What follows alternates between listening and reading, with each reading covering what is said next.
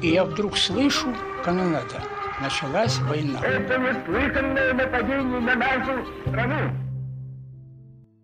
Здравствуйте, уважаемые слушатели. Я Булавкин Татьяна, главный специалист выставочного отдела глав архива Москвы.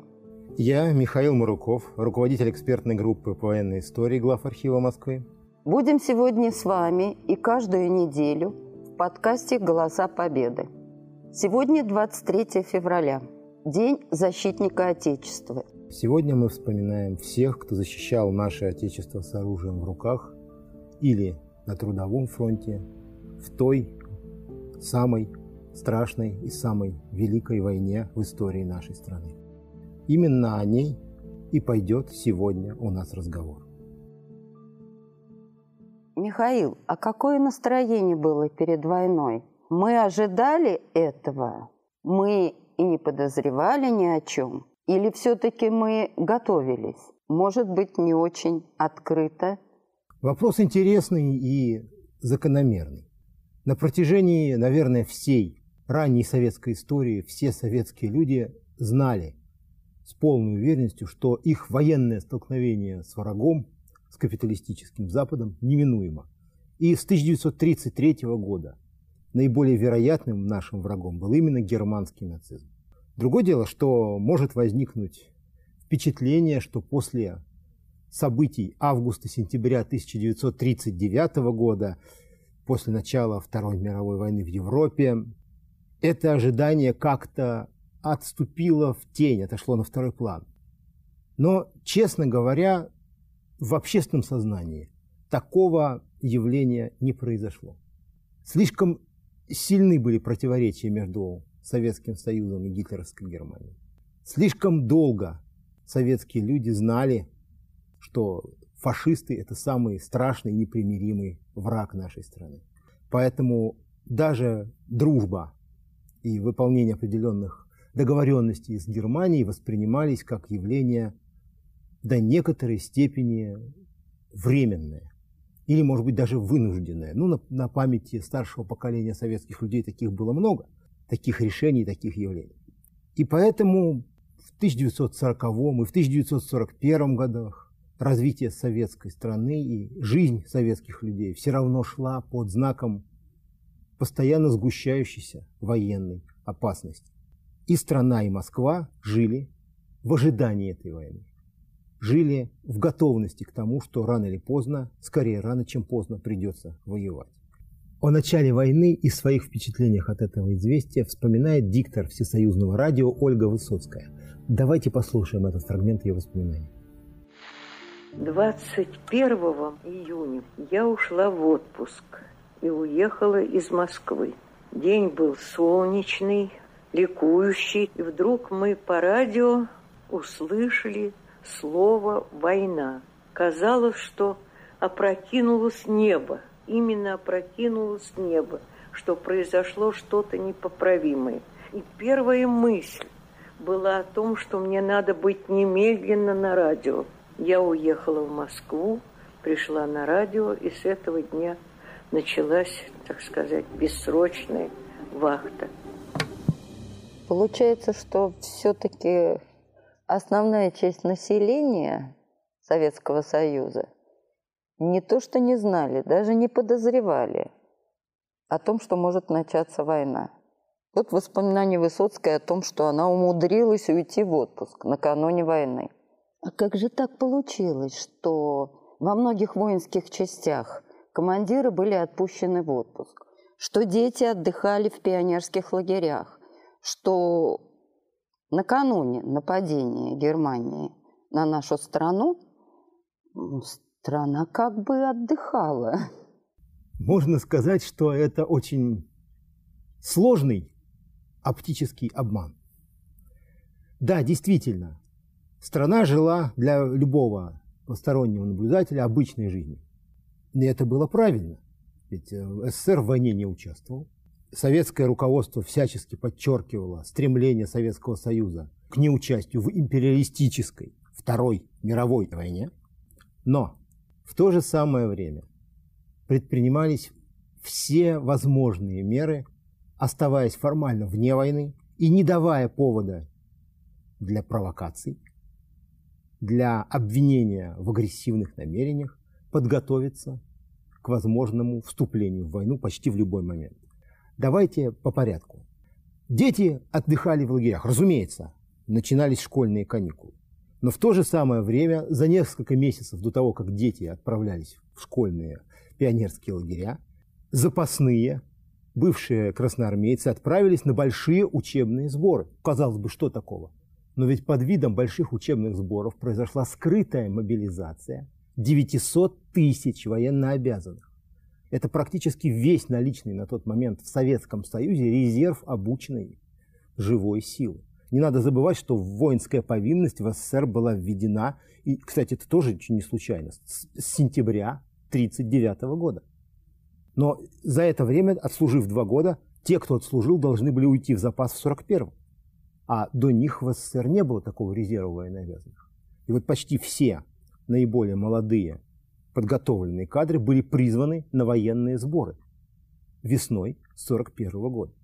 Начиная с февраля 1941 года, далеко в тылу, в Москве, проводятся совершенно беспрецедентные мероприятия по подготовке города к воздушным налетам авиации противника. В феврале 1941 года по письму руководства Москвы в правительство была создана единая система светомаскировки практически всех населенных пунктов Московской области, населенных пунктов городского типа, я имею в виду.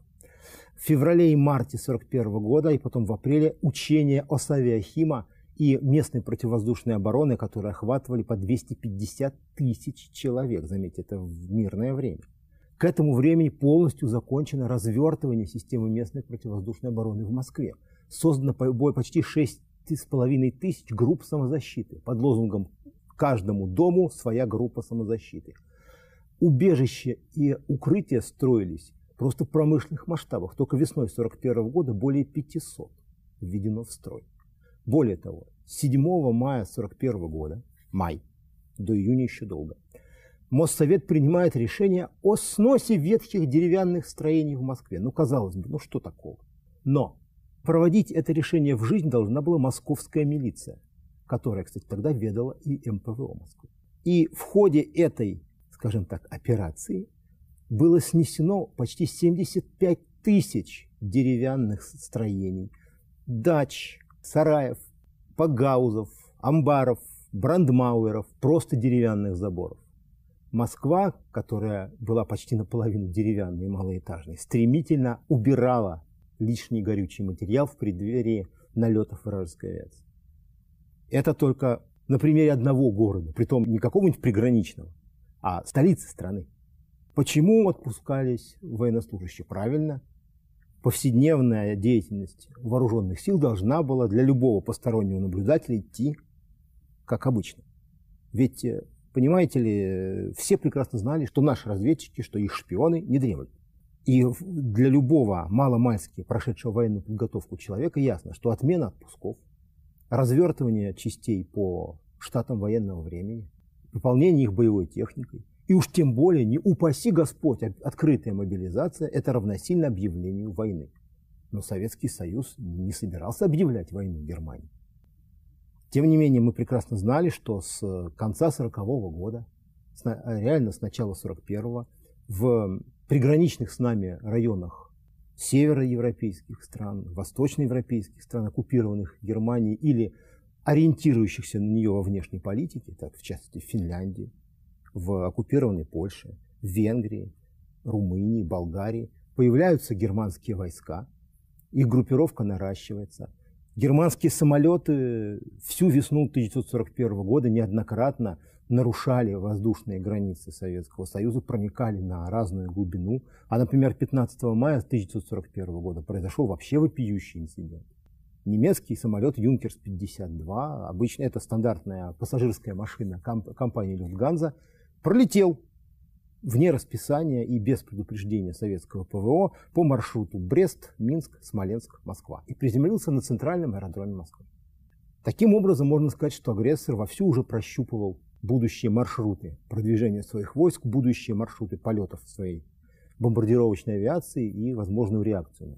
Давайте посмотрим, как воспринималась, кстати, обстановка в приграничных районах. Давайте познакомимся с аудиозаписью, автором которой является политработник, сотрудник штаба Западного особого военного округа Александр Колесов. Меня назначили служить э, в политуправлении Западного особого военного округа. Примерно за месяц настолько обстановка уже в штабе округа была серьезной и такой тревожной, что нам не разрешали уходить домой на квартире, а спали мы в кабинетах. У нас были полевые чемоданы с определенным набором предметов для фронтовой жизни. Все время летали немецкие разведчики. Но был приказ не тревожить, не обострять отношения. Это было на рассвете, около четырех часов. И я вдруг слышу канонада. И рвутся бомбы. Я сразу своей жене и маме сказала, началась война. Да что ты? Я говорю, да, началась война.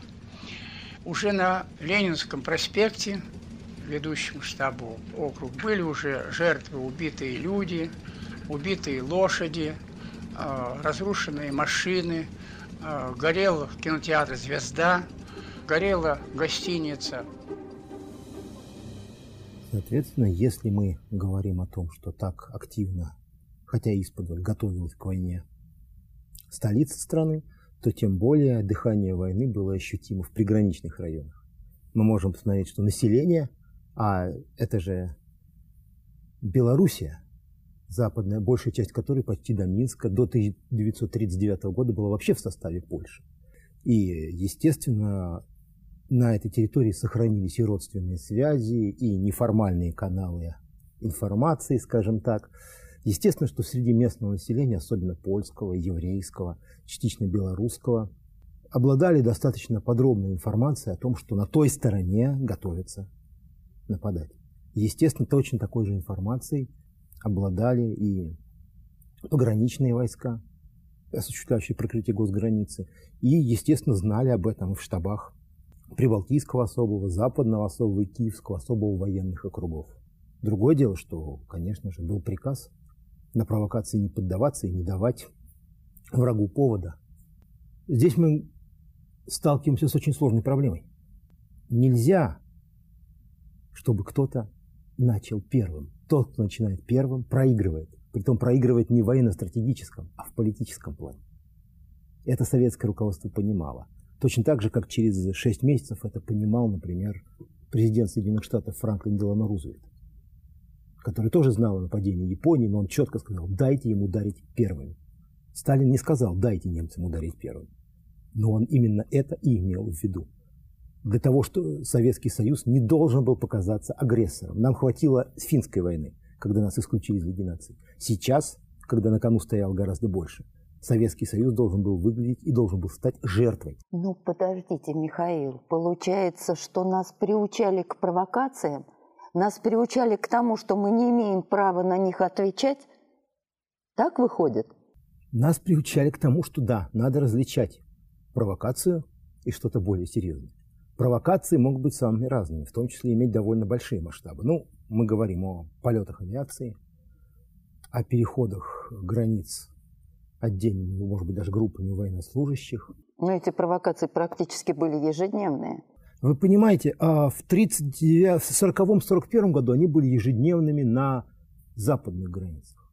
А с 1930 35-36 по 39 они были ежедневными на дальневосточных границах. Давайте вспомним, что и Хасану, и Холхенголу предшествовали сотни, если не тысячи провокационных э, мероприятий со стороны японских войск.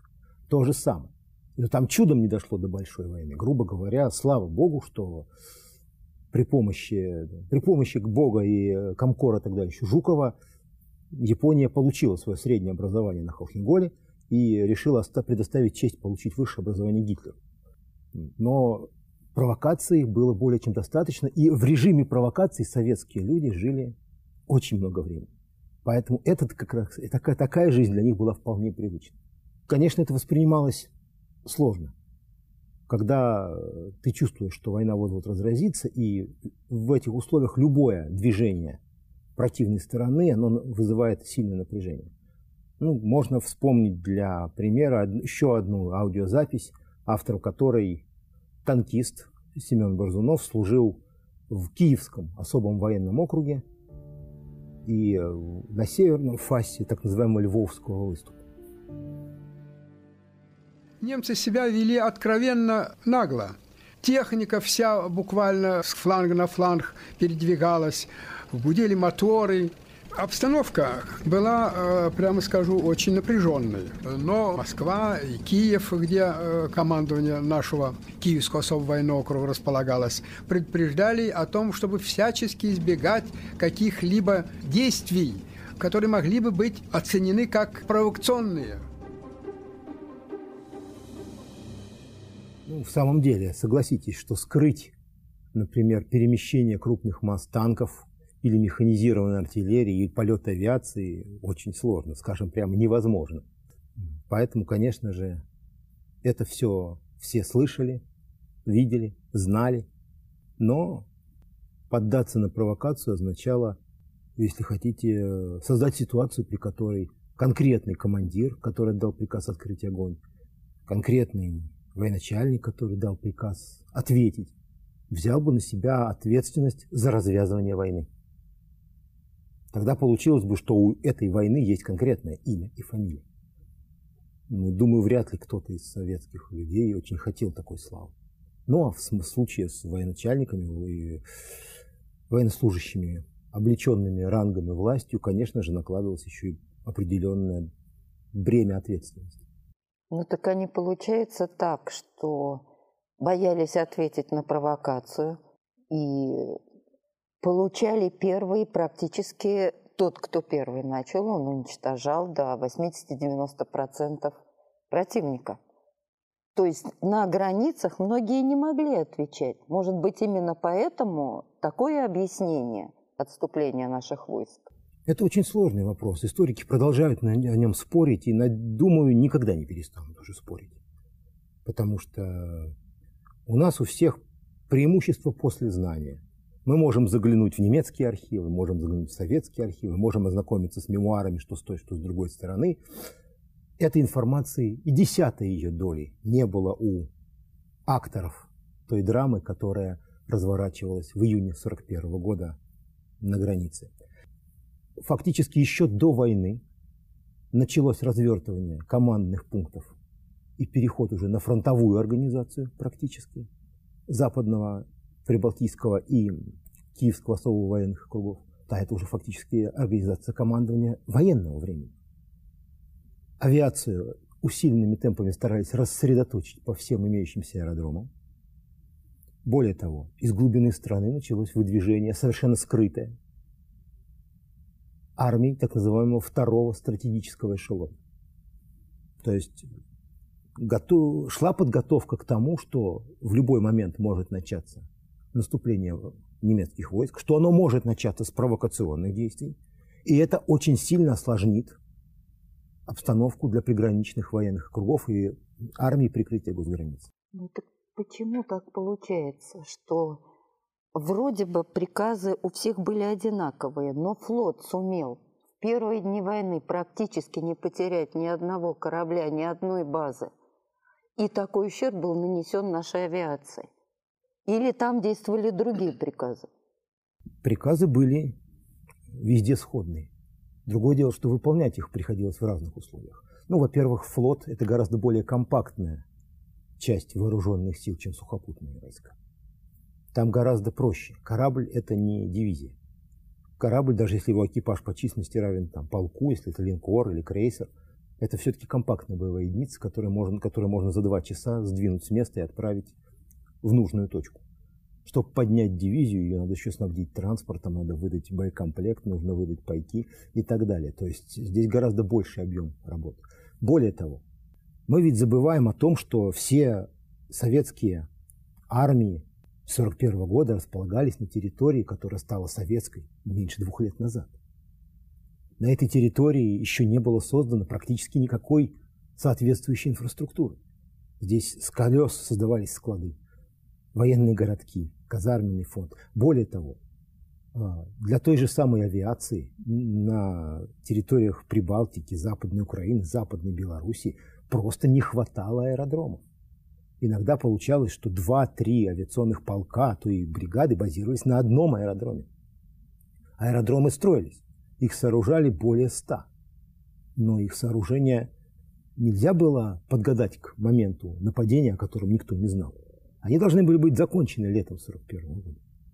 Точно так же, как и многие другие объекты военного строительства. Но Понимаете, это если советские войска и советские военные строители, например, исходили из строительного сезона, то германские планировщики исходили из метеорологических и календарных показаний, которые четко свидетельствуют, что наилучшим временем для действия авиации явятся самые длинные дни, самые короткие ночи в году. Соответственно, примерный промежуток, когда немецкая авиация должна, и немецкие войска должны были начать действовать. Вот он. Да, мне хотелось бы сказать про защитников Севастополя. Мой отец Стюганцев Михаил Васильевич был защитником Севастополя с первого до последнего дня. Он вспоминал, что в день нападения на Советский Союз 22 июня освещение в Севастополе было отключено, город был затемнен. Все корабли стоящие на рейде, были приведены в боевую готовность.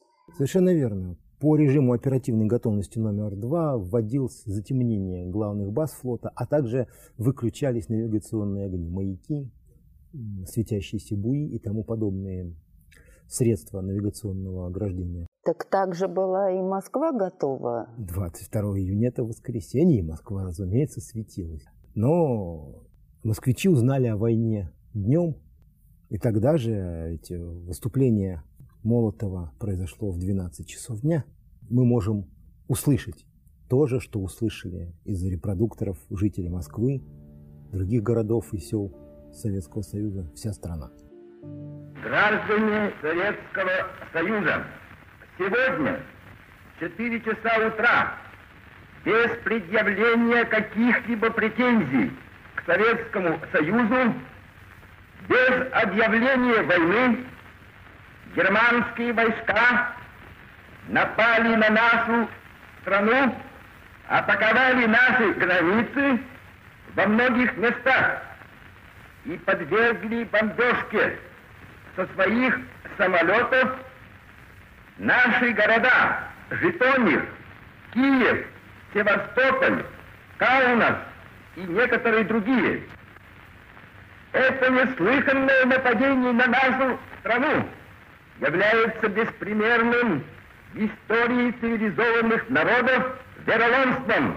Вся ответственность за это разбойничье нападение на Советский Союз целиком и полностью падает на германских фашистских правителей.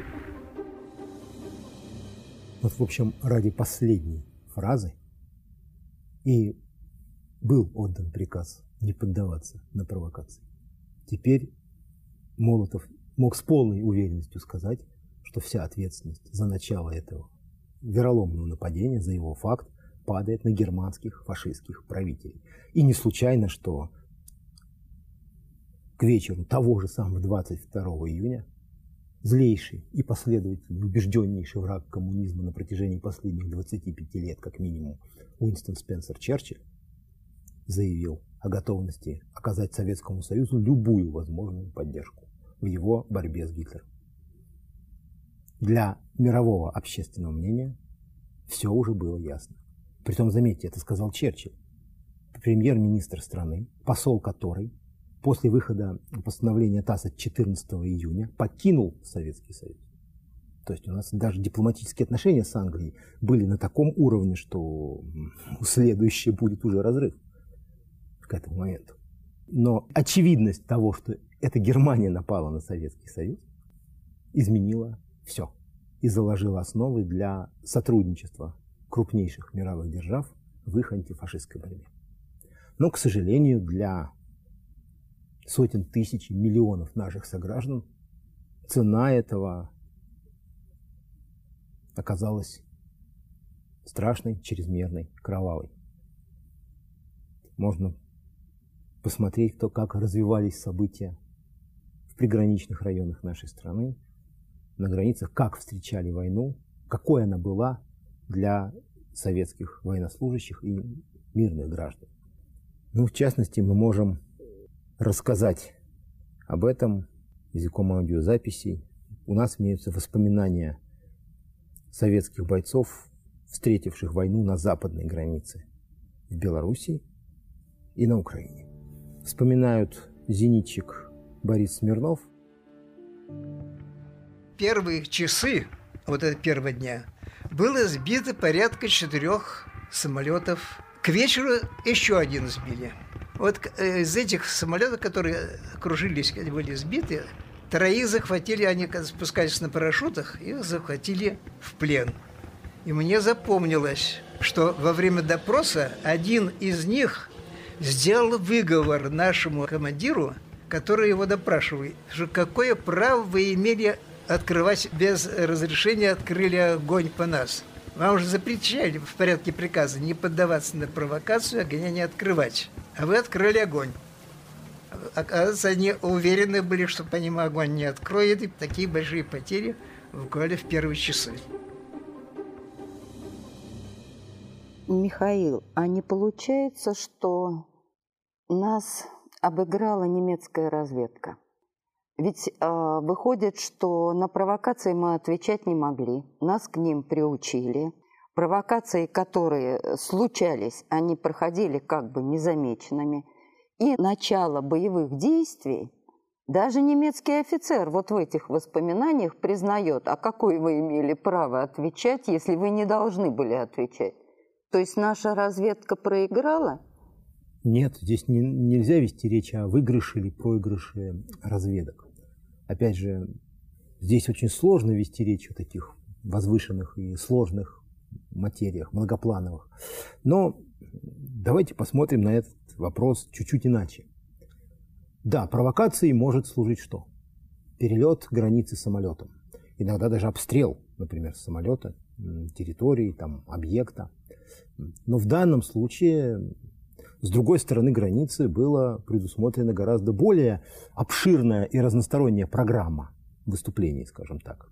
В 3 часа 00 перелет границы, государственной границы самолетами. В 4 часа артиллерийская подготовка. Соответственно, если можно еще не, не, не среагировать на пролет одиночного самолета или там звена самолетов, или там один обстрел из одиночного орудия или миномета, то когда на тебя наваливается несколько сотен бомбардировщиков, притом речь идет уже о боевом бомбометании, или когда начинается артподготовка, которая мешает с землей все вокруг тебя, ну, тут уже сложно говорить о том, насколько это многоуровневая там, провокация это или это уже не провокация. Скажем так, это уже такая провокация, на которую ты отвечать обязан, поскольку ты военнослужащий, принимавший присягу. Другое дело, что, конечно же, выжидательная позиция советского руководства и советского военного командования, она подставляла советские войска под удар противника ну, в невыгодных условиях. Потому что войска не, не успели занять все позиции, некоторые находились на марше, некоторые еще не вернули части из, из учебных лагерей, ведь людей же надо обучать. Как правильно вспоминается тот же самый Борис Смирнов, ведь на аэродром только что поступила новая техника, которую надо было осваивать. А, например, новые самолеты были гораздо сложнее, чем те, на которых привыкли летать советские летчики. Значит, это тоже ограничивало их боеспособность. И получается, что они боялись отвечать. Хорошо, ты не ответил, боевые действия начались, а уже отвечать будет некому. Да, во многом, к сожалению, случилось и так. Многие советские части не смогли оказать того сопротивления, которое могли бы оказать, будь они отмобилизованы, подготовлены.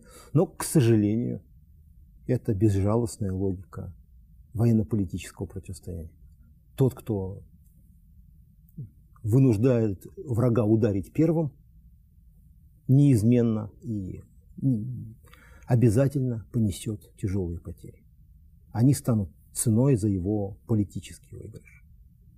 Но, к сожалению, для Советского Союза этот выигрыш оказался оплачен очень большой ценой. Но не везде, кстати, было именно то, что было, например, в Западном особом военном округе. Вот тот же самый Семен Борзунов, он, как я уже говорил, служил на территории современной Украины. Это Киевский особый военный округ. Там ситуация развивалась немного по-иному.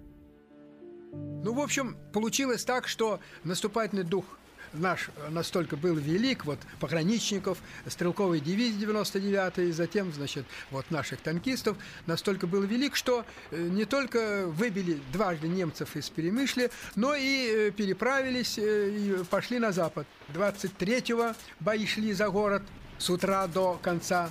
А 24 июня, 25 наша дивизия уже действовала на западном берегу Сана, устремляясь в направлении на запад. Потом только приказ командира дивизии э, вернул нас обратно. Если бы не было приказа э, нашего командира дивизии вернуться обратно, то танки могли бы уйти далеко и наделать там много э, для немцев неприятных коллизий. И такие случаи были не единичны. Здесь мы говорим о частях Киевского особого военного округа, южнее в полосе Одесского военного округа. Пограничники и моряки Дунайской флотилии не только отразили первые атаки румынских и немецких войск, но и мало того, что выбили их практически со всех захваченных плацдармов на восточном берегу, так еще и переправились через Дунай и создали плацдарм на румынской территории, притом аж более чем 76 километров по фронту. Те же самые бойцы Киевского особого военного округа в нескольких местах предпринимали наступательные действия. Другое дело, что автору этих воспоминаний очень повезло. Повезло в том, что командир дивизии вовремя издал приказ остановиться и начать отступление. Все дело в том, что автор его дивизии располагались южнее главного удара, главного удара немцев против Киевского особого военного округа. Севернее них наступала первая немецкая танковая группа. А они же находились в полосе наступления 17-й немецкой полевой армии, которая наступала на более широком фронте, и силы которой, в частности, 101-я пехотная дивизия, как раз которой, которой и досталась в Перемышле, конечно же, не могли справиться сразу с успевшими подняться по тревоге и воодушевленными высоким боевым духом советскими войсками. Но если бы они продолжили свое продвижение вперед, то через несколько дней у них за спиной бы захлопнулся очередной котел. В Прибалтике 23 июня пал Каунас, 24 июня пал Вильнюс, к 30 июля пали Либава, база Балтийского флота, самая южная база Балтийского флота, и Рига. Да, получается, что ваши слова подтверждает участник отступления Галина Колесник – ветеран Великой Отечественной войны, и вообще необыкновенно везучий человек. То есть то, о чем она рассказывает, кажется фантастическим рассказом. Как человек в этой ситуации мог выжить. Каунас был красивый, аристократический город. Мы въехали в Вильнюс, Вильнюс бомбили, он горел. Это сотрясался город, вы знаете, дрожал весь, так бомбили его. И когда мы только вышли на улицу, там, где магазины, и вдруг падает бомба небольшого размера, ехала машина с солдатами, и прямо в нее. И вы знаете, ну все то, что было у человека есть, на проводах, на стеклах, на домах, прямо кровь везде. И я больше не выходила, а потом мы ночью оттуда уехали. Приехали в Минск, тоже бомбили. Это было страшно. Что делать? Это люди, белорусы, ой, с детьми, с котомками, убитые, раненые, въехали в лес, нас окружили немцы, танки. Каким образом выбрались, я даже не могу вам сказать. Но уж мы проехали в Смоленск, там два вокзала, московский смоленский, в Смоленске. Подъезжаются эшелоны с лошадьми, с танками, с вооружением. И вот как начал он бомбить и попал, наверное, в этот эшелон, где лошади, такого я еще в жизни не слыхала. Вы знаете, люди кричат, это не то. Но когда лошади кричат, это что-то страшное. Это нельзя, у меня сейчас мурашки по коже. Это нельзя было слушать. Мы вот так закрывали уши. Я говорю, люди страдают из-за своей жестокости, что ли. Но за, при чем же здесь животные? Давайте просто составим своего рода хронологию ее анабасиса, то есть отступления. Из Каунаса они выехали вечером, то есть уже 22 июня. К утру 23-го Каунас был взят. 23-го они приехали в Вильнюс. Вильнюс бомбили, через день Вильнюс был взят. В Минске они были не позднее 27 июня. Как раз это был день, когда с севера, с северо-запада немецкие танки 39-го механизированного корпуса прорвались к городу. И э, даже к районам восточнее города. 28 июня Минск был взят. То есть человек, можно сказать, по забитым, простреливаемым, пробамбливаемым фронтовым дорогам в потоке беженцев успел обогнать немецкие танковые колонны. Успел вырваться из этих клещей. Это, конечно же, потрясающе. И хорошо, что и судьба сложилась так. Иначе бы, да, мы не имели такого интересного свидетельства о первых днях войны. Конечно, не всем так повезло. Далеко не всем. Ну, достаточно вспомнить, что те же самые механизированные корпуса Красной Армии, которые наносили удар под Луцком, Ровно и Дубно, они потеряли почти две с половиной тысячи танков. И в одном из них оставалось менее 50 танков. Хотя было около 500 вначале. То есть он потерял 90% техники. Естественно, такие огромные потери, огромное количество пленных, Считается, что только не менее четверти миллиона пленных было взято вермахтом только в Беларуси. В германских правящих кругах породили буйный энтузиазм. Как раз к моменту окончания вот этого самого трагического периода, к моменту окончания так называемых приграничных сражений 1941 года, до нас дошло два отдающих громом фанфар, ликующих, можно сказать, отзыва наших врагов. Первый – это высказывание лично фюрера германской нации Адольфа Гитлера, который 3 июля заявил, что он все время ставит себя на место противника и пытается понять, как же так, ведь фактически тот войну уже проиграл. Это вольный пересказ, но тем не менее именно так описывает эту речь, этот разговор фюрера.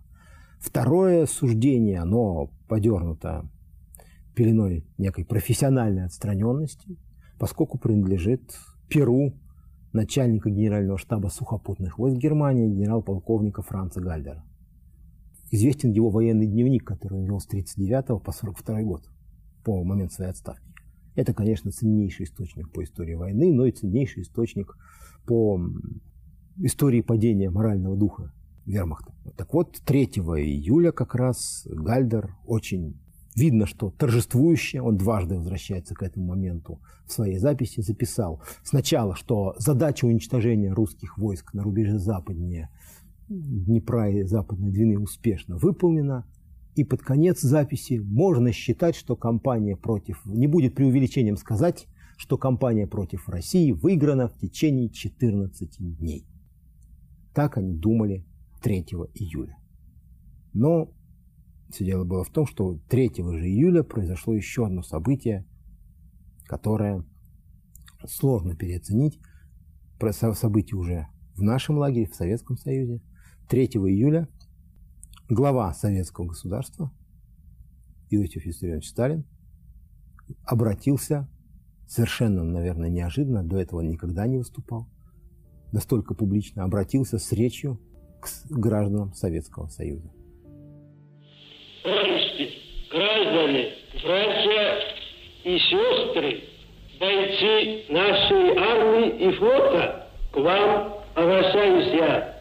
Друзья мои, вероломные военные нападения гитлеровской Германии на нашу родину, начатые 22 июня, гитлеровским войскам удалось захватить Литву, значительную часть Латвии, западную часть Белоруссии, часть Западной Украины.